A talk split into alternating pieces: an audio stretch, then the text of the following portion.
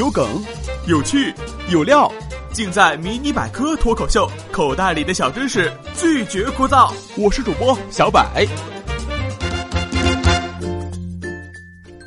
喝了那么久的肥宅快乐水，你有没有发现它的包装大部分都是圆柱形的？和可乐雪碧比起来，牛奶局促的挤在冰柜里，连个私人空间都没有。面对万千可能，为啥不对身材进行个改造呢？为啥不尝试一下其他迷人身材呢？哎，我仔仔细细研究了下，终于发现了其中的奥秘。软性饮料大多是直接就着容器就喝了，喝饮料图的就是感官和味觉的刺激，再换成其他容器，那就是赤裸裸的矫情。所以圆柱形的容器更称手，喝起来更加方便。而牛奶却不是这样的，人们大多数不会直接就着盒子喝牛奶。就算有极简生活爱好者直接就着盒子喝牛奶，生产商也难逃成本效益的紧箍咒。软性饮料对货架没什么要求，因陋就简的路边摊可以，高端冰柜也可以。Perfect，你们随便放啊，卖的不好算我输。饮料对自己的魅力就是这么有自信，牛奶就不同了。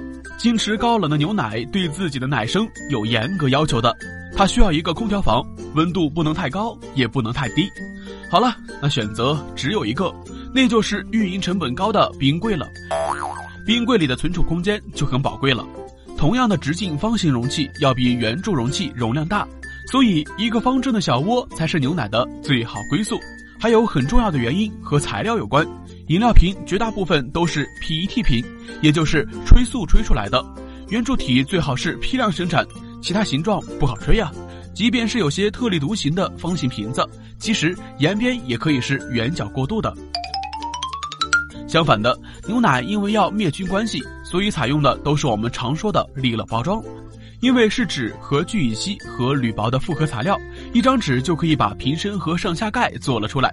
如果要让机器把纸作为圆柱体，要徒增很多工序。所以是什么身材就不要挑挑拣拣了，都是命里最好的安排。好了，今天的节目就先到这里了。今日互动话题：你知道为什么那么多人喜欢喝可乐吗？评论区等你留言哟。